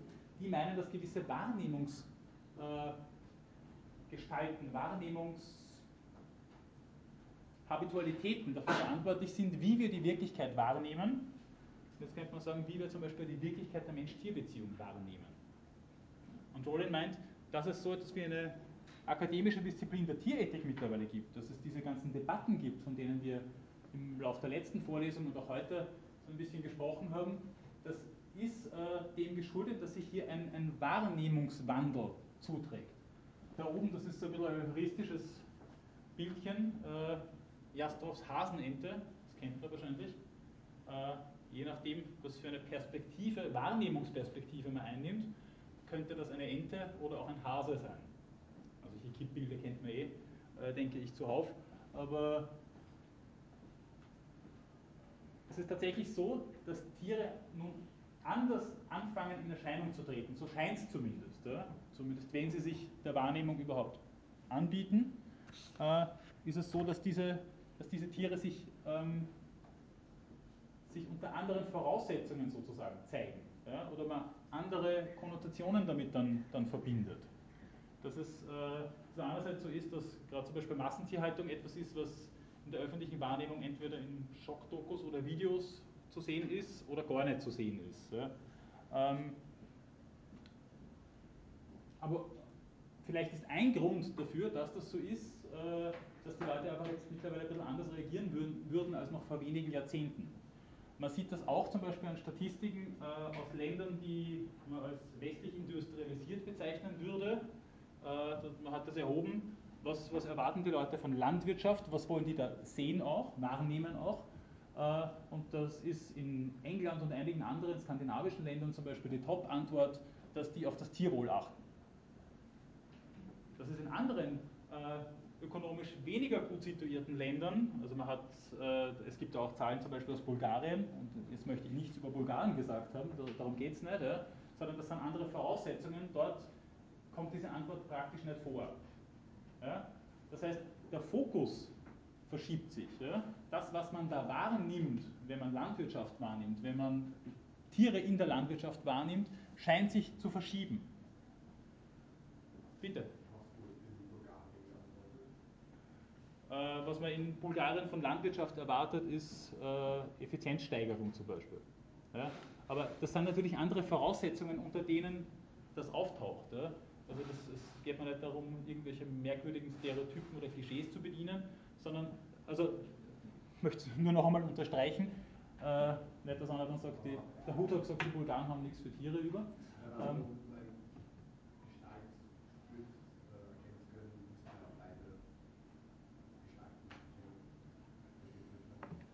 Ja, das ist eh die Frage, ja, aus welcher Gestalt heraus man die Gestalt dann sieht, sozusagen. Ja, das stimmt schon. Aber in dem Fall geht es halt darum, dass, dass hier andere Dinge sozusagen aufs Tapet kommen. Schon 1964 hat Ruth Harrison das Buch Animal Machines publiziert, äh, in dem sie sich genau mit dem auseinandergesetzt hat, mit dem, was diese zwei Bildheuristiken da gegeneinander stellen. Meine, Animal Machines, der Name spricht für sich, das hat aber in den 60er Jahren nicht so unbedingt eingeschlagen. Heute ist es sozusagen eine Mononet-Geschichte, dass man Massentierhaltung nicht so super findet. Äh, in anderen Ländern, ich habe jetzt in Utrecht, als ich da war, zum Beispiel mit jemandem aus Polen geredet, der hat gesagt, das Bewusstsein ist dort ein anderes. Ich würde jetzt nicht sagen, die hinken hinterher oder sonst irgendwas, sondern man sieht das unter anderen Bedingungen, auch unter anderen ökonomischen Bedingungen. Und dadurch gibt es halt, man könnte jetzt sagen, ich reformuliere es noch einmal, man könnte jetzt sagen, Tierethik ist aber schon ein Luxusproblem spitzt das zu. Ja. Aber jetzt zu jemandem zu sagen, der, der irgendwie on the edge ist und gar nicht weiß, äh, was er morgen essen soll, zu sagen, du, aber Entschuldigung, aber den Hasen brauchst du jetzt nicht schlachten, ist irgendwie ein bisschen zynisch. Ja. Äh, es geht tatsächlich also um die konkreten Zusammenhänge, in denen man lebt. Ja. Es gibt tatsächlich einen Theoretiker, Gary Steiner in den Vereinigten Staaten, der mal gemeint hat, also die Leute, die in Nordgrönland leben, die sie vegetarisch nicht mehr hinreichend ernähren können, die sollen halt nach Süden wandern. Das finden die Nordgrönländer nicht so super, aber, aber der hat gesagt, das wäre ein ethischer Imperativ. Aus der Perspektive, die ich gerade versuche mit Roland, und ein bisschen von Roland weg, muss ich jetzt auch gestehen, aber trotzdem mit Roland versuche, äh, versucht er klarzukriegen, ist das schon ein sehr merkwürdiger Claim.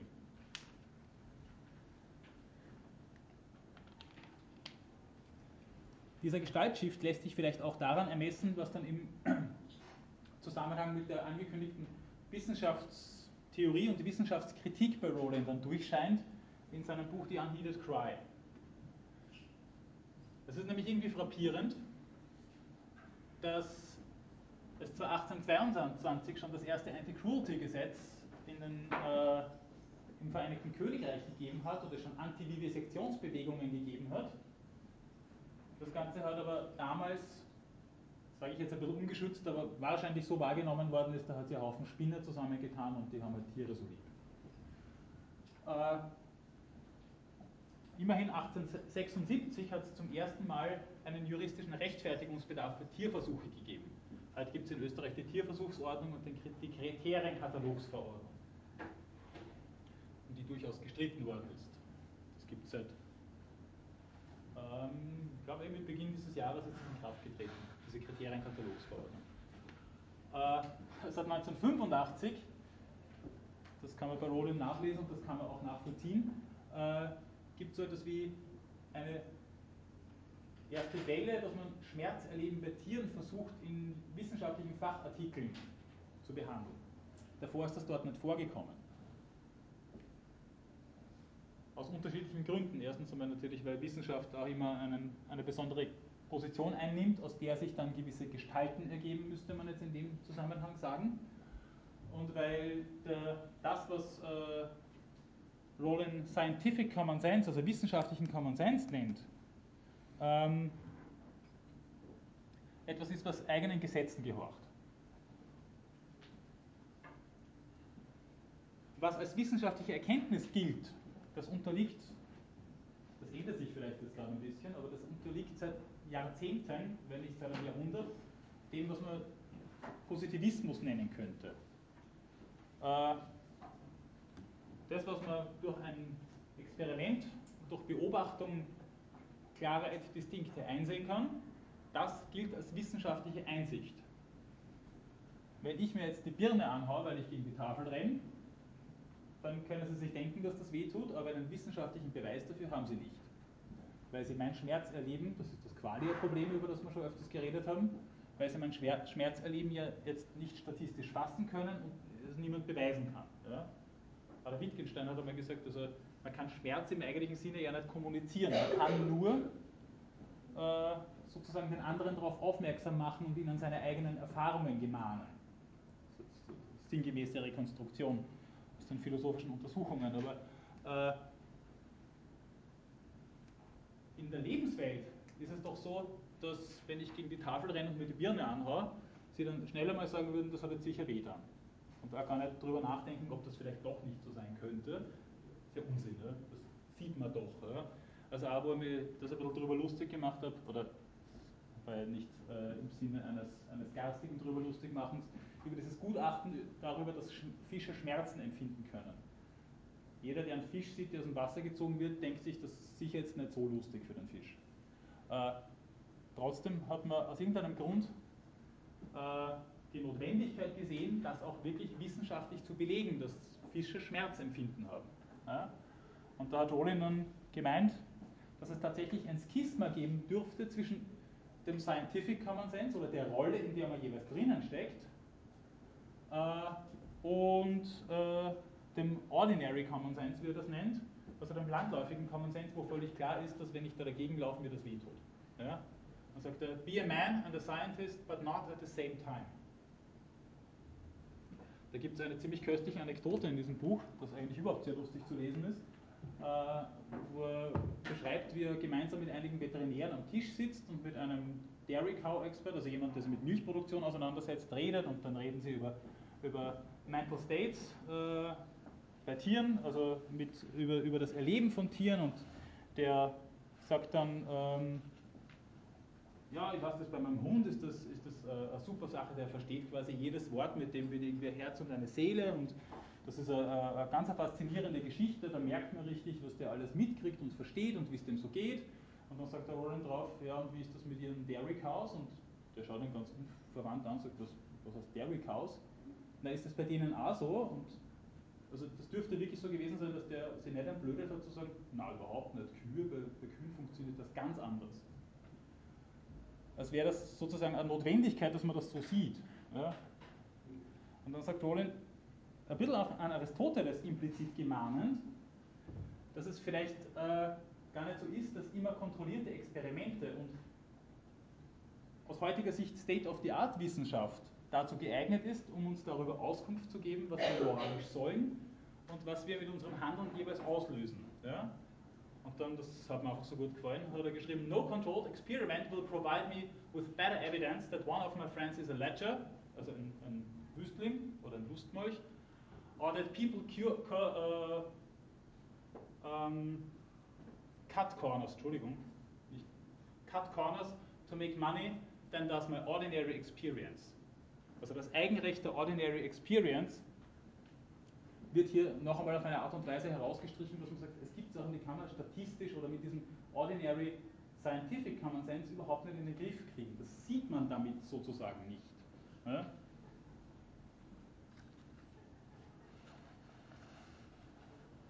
Und dann äh, sagt er auch explizit Paul Feierabend erwähnend, dass es ähm, natürlich so etwas gibt wie eine wechselseitige Interferenz von Lebenswelt, Ordinary Common Sense, Lebenswelt und der Spezialwelt, der Sonderwelt, wie die Phänomenologen sagen würden, äh, der Wissenschaften und dass sich das natürlich gegenseitig bedingt, aber dass es halt manchmal Zusammenhänge gibt, in denen diese wechselseitige Bedingtheit eher einer autoritären Diktatur ähnelt. Weil es ja auch nach wie vor so ist, also auch in Zeiten der vermeintlichen Demokratisierung äh, von Wissen, man dann Dr. Google und ähnliche Konsorten konsultiert, dass man immer noch dem, und auch nicht ganz unbegründet natürlich, also ich würde es jetzt auch nicht nur äh, äh, als unbegründet hinstellen, aber dass man dem mehr Glauben schenkt, was wissenschaftlich erwiesen ist. Ohne zu sehen, dass es eben Bereiche äh, leiblichen Existierens gibt, die mit wissenschaftlichen Methoden nicht zu erreichen sind. Und auch semantische Bereiche, die mit wissenschaftlichen Methoden so nicht zu erreichen sind. Bei Aristoteles ist das völlig klar. Es gibt äh, äh, logische ähm, Ableitungen, die haben absolute Berechtigung, wenn es um Episteme geht. Die haben in der Phronesis aber nichts verloren. Diese Unterscheidung scheint uns im Laufe zumindest der Neuzeit in gewisser Weise abhanden gekommen zu sein. Nicht völlig natürlich, sonst wird keiner mehr Aristoteles lesen, aber in gewisser Weise scheint uns das nicht mehr ganz so klar und vertraut zu sein. Ich habe mehrfach darauf hingewiesen, dass der Utilitarismus oder auch die kantische Ethik tatsächlich nicht zwischen Gut und Böse zu unterscheiden trachtet, sondern zwischen richtig und falsch. Und dass das andere Dichotomisierungen sind, die hier der Moral und der Moralphilosophie zugrunde gelegt werden. Mit allen Vor- und Nachteilen, würde ich jetzt einmal sagen. Ein Kantianer wird das sicher anders beschreiben. Gut, gibt es zu diesen Überlegungen von Bernard Rollin von Ihrer Seite noch irgendwelche Nachfragen, Kommentare? Bitte. Ähm, mich würde interessieren, ob er sich nur ähm, mit Tieren in Haltung auseinandergesetzt hat oder auch mit in der Naturleben, also in der Wildnis lebenden Tiere. Steht das jetzt auch in der Verantwortung der Menschen, dass man versucht, da was zu verändern? Also das Leid zu bringen? Da müsst jetzt nochmal, nochmal nachschauen, inwiefern er sich mit dem konkret auseinandergesetzt hat. Was, was auf jeden Fall von diesem Taylor's Approach her sich nahelegt, das, das habe ich jetzt einfach nicht im Kopf, muss ich sagen. Die Unlimited Cry, das ich zuletzt gelesen habe, das, da ist das meiner Erinnerung nach überhaupt nicht der Fall. Aber grundlegend wird es auch darum gehen, zum Beispiel Habitate, also äh, Lebensräume von Tieren in Ruhe zu lassen, ja, denen die Möglichkeit zu geben. Äh, äh, ja. man könnte ja zum Beispiel sagen wir, fleischfressende Tiere so umprogrammieren, dass kein Fleisch mehr zu sich nehmen wollen und dadurch wird es halt sozusagen weniger Netto-Leid geben. Und wenn ich allgemein jetzt sage, immer diese Genveränderungen nicht so, also eher unterstützt, Na, unterst ja, äh, also ersteres, das wird glaube ich kaum ein Tierethiker, der ganz bei Trost ist, äh, tatsächlich verlangen, dass man dann äh, also sie Raubtiere umprogrammiert, damit es äh, dann äh, kein Beuteverhalten mehr gibt. Also sowas ist mir eigentlich noch nie untergekommen, dass das jemand ernsthaft behaupten würde. Ähm, wirklich? Ja, zum Beispiel David Pears. Ähm, also ich habe gerade ein Referat geschrieben darüber, da gibt es schon eigentlich einige. Dass man tatsächlich in, in, in Prädatorenverhalten eingreift? Echt? Also sowas, normalerweise sagen dann immer alle, also, aber davon lassen wir dann die Finger, das ist nicht mehr die Obligation des Menschen. Das geht uns eigentlich nichts mehr an. Also selbst Kimlicke und Donaldson, die eine politische Theorie der Tierrechte versucht haben zu schreiben, haben gesagt, also das, das geht uns dann echt nichts mehr an. Ja, in Norwegen gibt es zum Beispiel einen Philosophen, der heißt Martin Moen. Ich weiß nicht, ob Sie den kennen. Ja. Also es ist eher eine jüngere Bewegung und ähm, es gibt noch nicht so viele Vertreter, aber es ist halt so im Wachsen zur Zeit. Okay.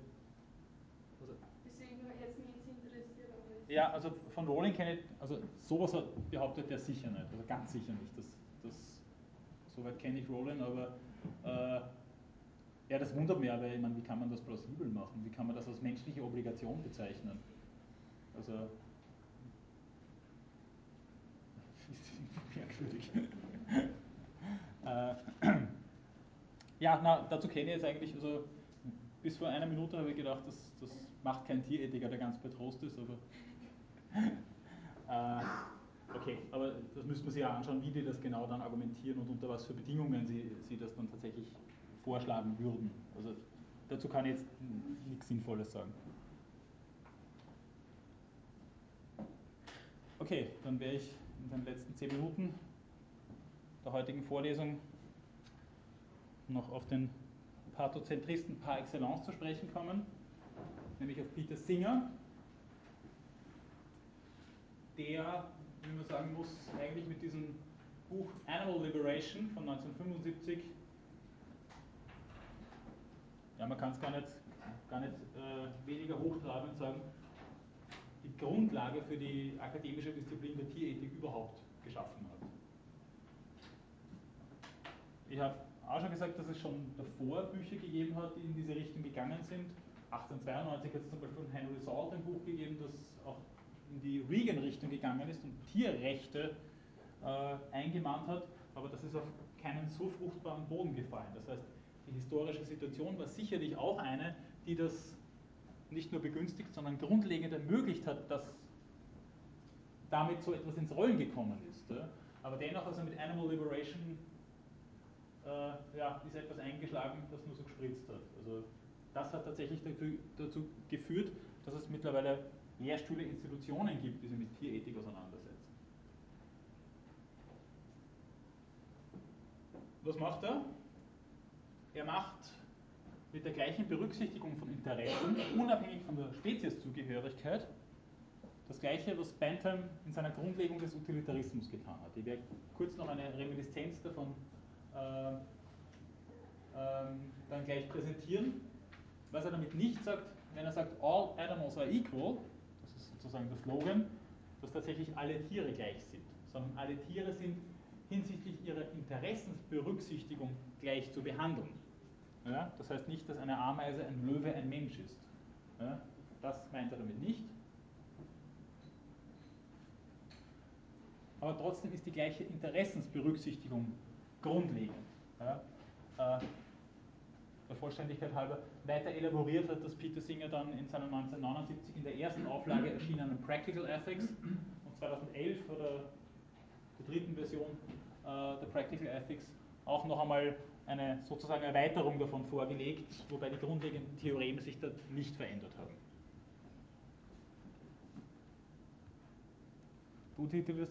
Utilitarismus, ich erinnere Sie nochmal dran, funktioniert über das Folgenprinzip, das Nutzenprinzip, das Hedonismusprinzip,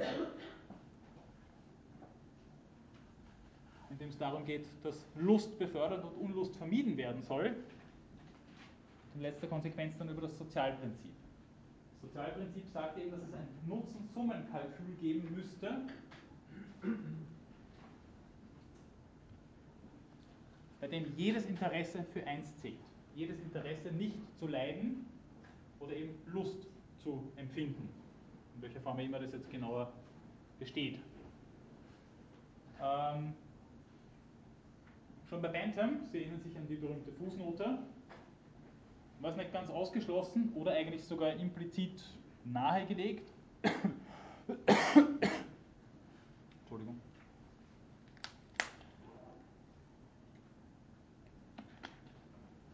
Dass dieses Nutzen-Summen-Kalkül durchaus über die Spezies Mensch hinausgehen kann. Bei Peter Singer wird das methodisch äh, noch einmal bis an die Wurzel zurück nachverfolgt. Da geht es dann tatsächlich darum, dass er unter Zuhilfenahme einerseits des Utilitarismus, andererseits des äh, von mir schon präsentierten bewusstseinstheoretischen Personenbegriffs im Anschluss an John Locke dann eine fundierte Theorie dazu vorstellt. Also nochmal, every interest to count for one, jedes Tiers. Ja. Allerdings ist das auch, das muss ich in dem Zusammenhang vielleicht auch nochmal dazu sagen, ein qualifizierter Hedonismus. Er unterscheidet triviale von vitalen Interessen ja, Überlebensinteresse ist natürlich kein triviales Interesse. Äh, ein Interesse daran, ein gutes Schnitzel zu kriegen, ist, wäre Singer zufolge ein triviales Interesse. Und dann geht es darum, so ein bisschen wie beim Regan und dem, der Qualität der Interessensbefriedigung beim Hund, ähm, dass es so wäre, dass auch äh, eine niedrigere kognitive Ausstattung zu einer niedrigeren Qualität der äh, Interessen führt. Nochmal bei Bentham ist das völlig klar, das ist ein radikaler Egalitarismus. Die Quantität der Interessen oder die Quantität äh, von Lust und Unlust ist das einzige relevante Kriterium. Appliziert er natürlich nur auf den Menschen, wenn er sagt, Pushpin ist as good as poetry. Aber Sie erinnern sich vielleicht daran, dass bei Mill das Ganze schon einer Qualifikation unterzogen. Mill sagt ganz klar, es ist besser, ein unzufriedener Mensch zu sein, als ein zufriedener Schwein. Es ist besser, ein äh, unzufriedener Sokrates zu sein, als ein zufriedener Narr. Warum er immer das mit dem Hedonismus so ganz vereinbar ist, könnte man jetzt auch noch einmal sagen. Aber dennoch, dort gibt es einen qualifizierten Hedonismus. Bei Bentham ist er nur quantifiziert. Hier ist er eben auch wie bei Mill qualifiziert. Also every interest to count for one, aber nur wenn das Interesse auch gleichrangig ist. Ja? Müsste man eigentlich sagen. Und dann natürlich das Kriterium der Leidensfähigkeit, wie wir es auch bei Bentham schon grundgelegt finden. Ja? It's not can they reason nor can they talk, but can they suffer.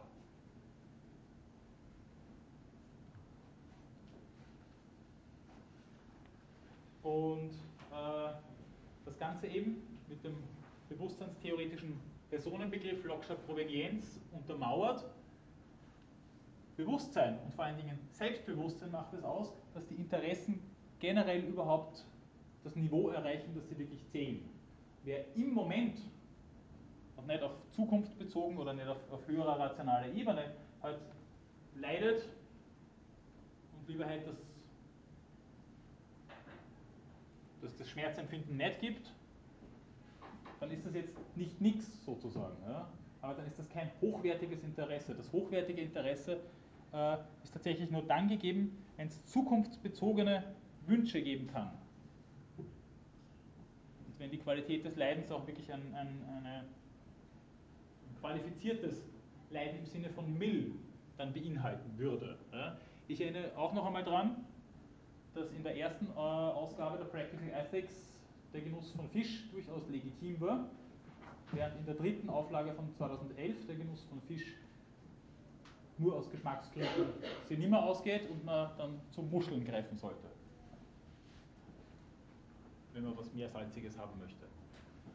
Ähm, also der Punkt ist, dass äh, hier Bewusstseinsfähigkeiten und vor allen Dingen auf die zukunftsbezogene Präferenzen, die immer ein Überlebensinteresse mit einschließen, vorliegen müssen, damit auch wirklich im Vollsinne vitale Interessen vorliegen können. Ja?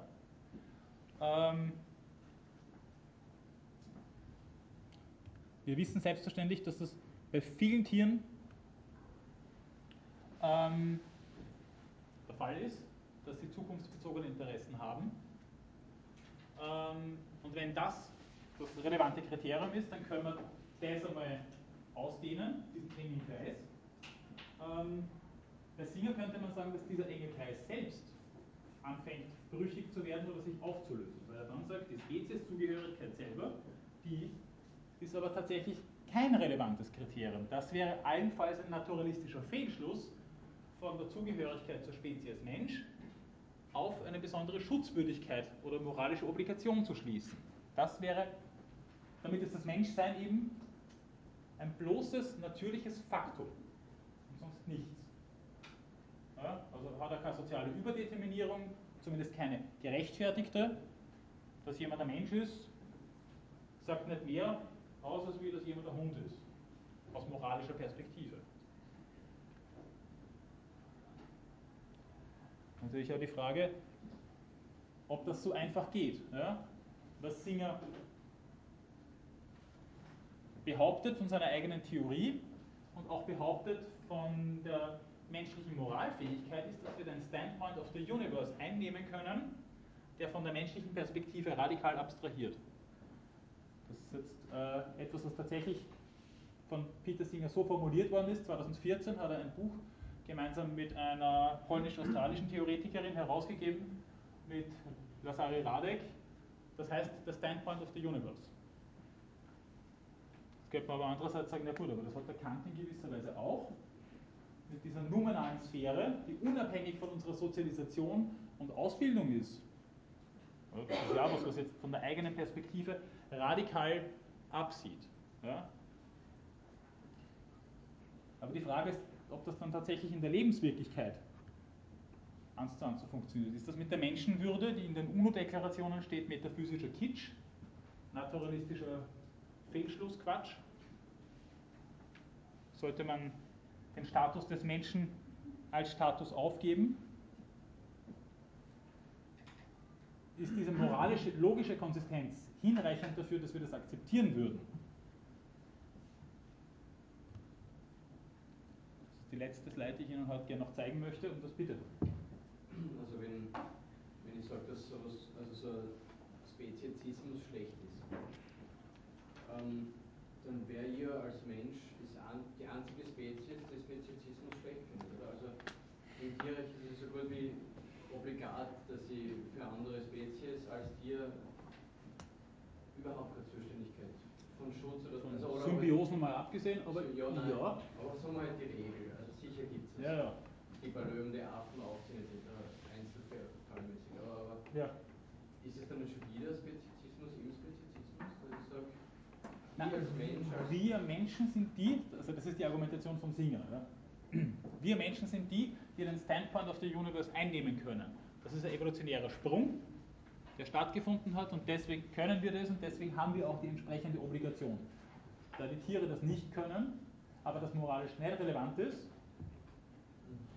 verlangen wir das eh nicht von denen. Ja? Und es ist auch nicht speziesistisch, das von ihnen nicht zu verlangen oder was auch immer. Ja? Aber das ist halt dann das, was auch dabei rauskommt, und jetzt könnte man nochmal an den Lifeboat-Case von, von Tom Regan und den Abgründen äh, sprechen, wenn wir noch Zeit hätten. Äh, aber er sagt, einige nichtmenschliche Tiere scheinen vernunftbegabt und selbstbewusst zu sein und begreifen sich selbst als distinkte Wesen mit einer Vergangenheit und Zukunft. Klingt wie das Subject of a Life Criterion.